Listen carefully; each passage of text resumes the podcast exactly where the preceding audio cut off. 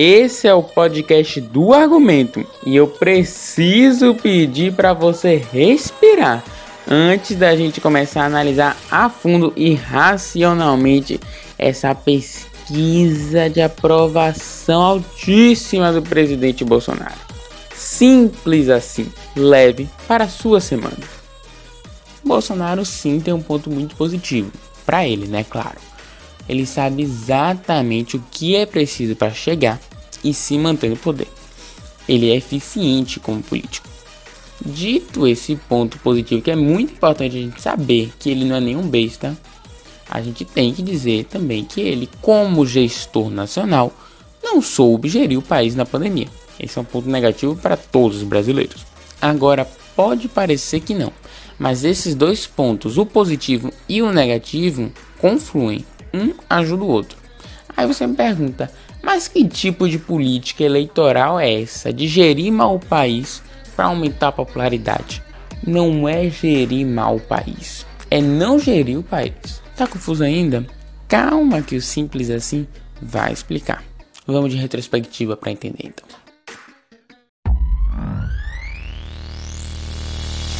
Minimizou a pandemia, da facada não vai ser uma gripezinha que vai me derrubar, não. O povo saberá que foram enganados por esses governadores e por grande parte da mídia. Pelo meu histórico de atleta. Caso fosse contaminado pelo vírus, não precisaria me preocupar. Até porque o brasileiro tem que ser estudado. Ele não pega nada. A vida, todos nós, ele morreu um dia. Eu não sou coveiro, tá vendo? E daí? Lamento. Quer que faça o quê? Assuou o nariz e logo depois cumprimentou o povo. Presidente da República esfregando o nariz e depois apertando a mão de apoiadores. O presidente Bolsonaro levou a mão ao nariz e trocou apertos de mão com outras autoridades. Participou, incitou manifestações e aglomerações. Hoje, uma nova manifestação na esplanada dos ministérios provocou aglomeração em Brasília e teve a participação do presidente Jair Bolsonaro trocou duas vezes de ministro da Saúde, não colocou ninguém no lugar. Já estamos há 99 dias, minha gente, sem ministro da Saúde. O Brasil tem hoje oficialmente 1.924 mortes por causa da Covid-19. Em meio a esse quadro, o presidente Bolsonaro demitiu o ministro da Saúde, Luiz Henrique Mandetta. A divergência entre Mandetta e Bolsonaro começou a ficar mais evidente há cerca de um mês, quando o presidente ignorou as recomendações de isolamento social, passeou por Brasília e cumprimentou apoiadores durante uma manifestação. Mandetta sempre defendeu o distanciamento como forma mais eficiente de enfrentar a doença. Em meio à pandemia da, do coronavírus, com quase 15 mil mortes, o Brasil está de novo sem um titular na pasta da saúde. Nelson Tais deixa o governo quatro semanas depois de assumir o cargo. E, mais uma vez, a saída de um ministro da Saúde se dá depois de o presidente Jair Bolsonaro insistir na adoção de medidas sem amparo da comunidade científica internacional e da Organização Mundial da Saúde. E agora, falando de polêmicas gerais, ele que, pela lógica, reduziria sua base de apoio com tantos eventos como brigar com o STF, Acabou, porra! Saída de Moro daquela forma, culpando o presidente de interferência política no combate à corrupção. Sérgio Moro fez uma acusação grave ao presidente. Disse que não existia nenhuma causa real para a demissão de Maurício Valeixo e que Bolsonaro tentou interferir politicamente na Polícia Federal. O que não é aceitável de maneira nenhuma são essas indicações políticas. Saída de Weintraub, que, que na base do presidente Sim, ele era muito amado, ou seja, alguns bolsonaristas radicais, pela lógica, não iriam gostar. Abraham Weintraub não é mais ministro da Educação. Ele cai depois de 14 meses entre erros de português e ataques aos outros poderes e até a líderes estrangeiros.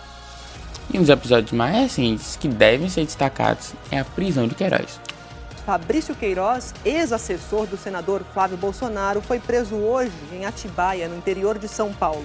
Queiroz é investigado por participação num suposto esquema de rachadinha na Assembleia Legislativa do Rio de Janeiro, na época em que Flávio era deputado estadual. Ele estava há mais de um ano na casa do advogado da família Bolsonaro, Frederico Wassef. Enfim, Por tudo isso, a lógica era a popularidade do presidente está ladeira abaixo. Só que não, ela está no seu máximo.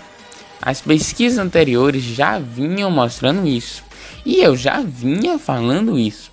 Então, se você está assustado, cola no argumento. Tem alguma coisa errada aí que você não está me acompanhando. Antes dessa pesquisa da Datafolha, a pesquisa da XP já mostrou que Bolsonaro tinha voltado ao patamar antes da pandemia. Então, o que, que mudou? Mudou que ele está caladinho e que agora existe um tal de auxílio emergencial. Bolsonaro é outro, que não é aquele da campanha. Quem estava com ele por causa daquelas propostas como neoliberalismo, combate à corrupção, claro que mudou de barco. Mas Bolsonaro trocou sua base pensando em quem ele ia colocar no lugar. Isto é, aqueles que recebem auxílio. E o Datafolha mostrou isso. A aprovação nas classes mais baixas do presidente subiu de 22% para 35%. E entre os desempregados, deu um salto de 18% para 36%. E tudo isso tem dado tão certo no caminho da reeleição que o governo até entrou num tal de debate do Fundeb. O governo foi atrás de uma pauta da educação, mas na verdade era para poder dar um jeitinho de tirar um pouco desse fundo para o Renda Brasil. Assista lá o podcast do Fundeb que você vai entender melhor o debate. Como não deu certo esse jeitinho, já se fala em furar o teto.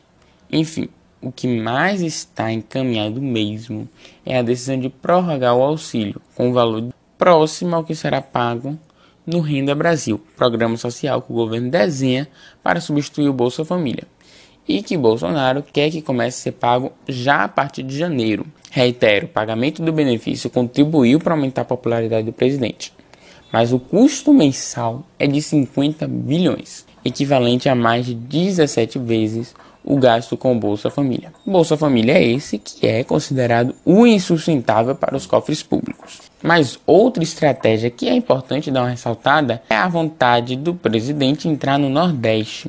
A rejeição dele na região caiu de 52% para 35%. Bolsonaro, que estava inclusive com chapéu de cangaceiro tocando na mão do povo recentemente, e ele adorou, tomou gosto por viajar para o Nordeste. Essa semana, inclusive, sexta-feira, ele foi para Rio Grande do Norte. Adorou esse negócio de passear por aqui. Aqui é uma cidade humilde, mas daqui vem a nossa força. Daqui vem aquilo que nós precisamos para continuar buscando o caminho certo para o nosso Brasil que já parece ser normalizado, mas né, é sempre bom gente lembrar quando a promessa de campanha é completamente destroçada, que Bolsonaro condenava a velha política e agora ele é o símbolo dela. Ele está surfando com o Centrão nas praias do Nordeste. Importante também não cair no preconceito, dizendo que o Nordeste não sabe voltar, que é uma região comprada por projetos assistencialistas como o Auxílio Emergencial, a Renda Brasil, o Bolsa Família. Então é preciso destacar que um dos maiores problemas da região é a extrema pobreza. E enquanto esse não for resolvido, é impossível pensar em ideologia, em neoliberalismo. Essa conversa não enche a barriga. E é exatamente isso que essa população mais busca: fugir ao menos da fome. Então, o coronavírus e a má gestão do presidente é mais um problema na região que não conseguiu ainda vencer um problema muito mais visível e básico, a fome. Ou seja, quando chega algo concreto, como auxílio, que sim ajuda a vencer esse panorama mínimo de sofrimento, claro que essa parcela vai retribuir com seu voto. No Nordeste, a proporção de pessoas vivendo na extrema pobreza é o dobro da média nacional. O auxílio vai na raiz da questão. Agora, até que ponto esse programa resolve? Até que ponto torna esse povo submisso? Isso é uma linha muito tênue que precisa ser bem pensada na hora de implementar tais projetos. E é justamente em cima desse limite que o governo se aproveita. Mas nisso, um esquerdista de plantão que for fazer esse discurso crítico precisa ter muito cuidado. Porque essa visão preconceituosa com o Nordeste e com programas assistencialistas foi muitas vezes feita por uma parcela da direita na época do Bolsa Família. Se a oposição fizer o mesmo, a esquerda vai cair numa hipocrisia. já que quem agora tem sido beneficiado com o capital político desses projetos é o presidente Jair Bolsonaro. É preciso sim criticar com argumentos plausíveis a implementação do programa e não cair na ofensa descabida com o povo. Quando a gente concentra o olhar nas regiões, fica claro que regiões Norte e Nordeste têm mais de 40% da população vivendo com no máximo 406 reais por mês. Nesse âmbito ainda da pobreza, cabe destacar que o auxílio conseguiu reduzi-la, mesmo durante a pandemia, e fez cair a desigualdade no menor patamar da história. Então, sim, está sendo um projeto importante. Porém, minha gente, o Brasil é a terra do Stranger Things. Então, tudo que eu falo é por hoje. Entrando naquele debate também do impeachment, se ele já era descartado no momento que Bolsonaro tinha apoio de 30%, agora que ele está casado com o Centrão e com apoio recorde, então, por hoje, o impeachment é fora de cogitação. Bolsonaro está muito bem consolidado no poder. E por isso que agora vem o momento solução com a advogada criminalista Gabriela Prioli. Então, o pessoal que está na oposição ao presidente Jair Bolsonaro, em vez de ficar esperando que ele seja empichado ou gritando que ele é um golpista e esperando que as pessoas automaticamente cheguem à conclusão, quase que por um milagre, de que o Bolsonaro não é o melhor candidato para 2022, essas pessoas precisam começar a se organizar para apresentar uma candidatura viável de em contraposição à tentativa de reeleição do Bolsonaro em 2022. Isso significa, por exemplo, parar de achar que o Bolsonaro é louco ou que ele é burro. Até porque, como bem diz o Marcos Nobre, isso só ajuda o Bolsonaro, porque quem é louco e quem é burro não pode ser cobrado. Eu não estou aqui dizendo que Bolsonaro precisa sair. Não é a saída de Bolsonaro que vai resolver tudo no nosso país. Longe disso, né? temos muitos problemas a serem resolvidos. Agora, a gente precisa de uma oposição minimamente ativa, que estabeleça sim candidatos e que não seja radical para poder realmente ser ouvida e poder debater com o bolsonarismo. Aí o Brasil começa a dar uns passos para frente. Ah, e antes que eu me esqueça, lá no início eu falei que o presidente ganha popularidade por não estar fazendo nada na pandemia. Ele, com a ótima desculpa que o STF não deixa fazer nada, se isenta das mais de 110 mil mortes no país. E o injustiçado do Bolsonaro não consegue, coitado, distribuir a cura milagrosa, isto é, a cloroquina. Então ele está avisando, tudo que está na mão dele, ele está fazendo, mas não deixam praticar isso que ele tanto quer. Bolsonaro falou isso tantas vezes até que colou para 47% das pessoas ouvidas na pesquisa Datafolha, Bolsonaro não tem culpa nenhuma pelas mortes. E agora ele fica caladinho, já que a desculpa já deu certo. Isso só evidencia a falta de comunicação da oposição, deixando toda a estratégia de Bolsonaro ocorrer. O presidente não só conseguiu se comunicar eficientemente, mostrando que ele não tem culpa, está livre de responsabilidades, como consegue vender até o que não fez até porque o auxílio emergencial de 600 reais foi uma conquista do Congresso. O governo fez uma proposta do valor de 200 reais. Aí fica nítido a ineficiência da comunicação. O Congresso, que foi que aumentou o valor do auxílio, caiu a sua aprovação na última pesquisa do Datafolha. E o governo, por conta desse auxílio nesse valor, melhorou seu patamar com a população. Algo que não foi mérito só dele. Muito pelo contrário. Chegamos nesse nível de aprovação de Bolsonaro e nesse nível de radicalismo, porque só tem um lado falando e quando o outro fala é gritando. E isso é péssimo, porque a oposição não consegue apresentar uma saída viável.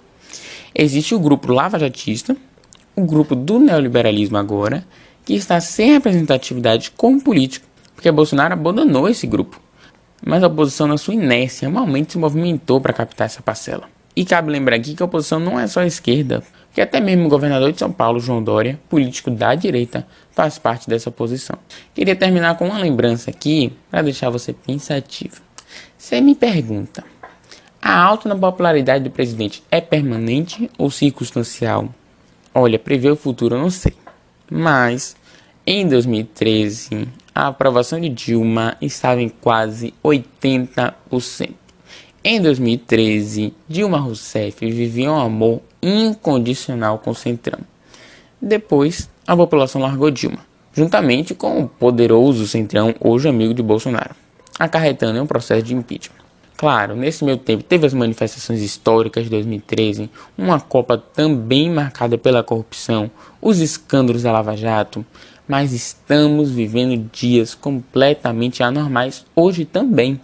Então, episódios de revolta, claro que podem sim ocorrer tranquilamente.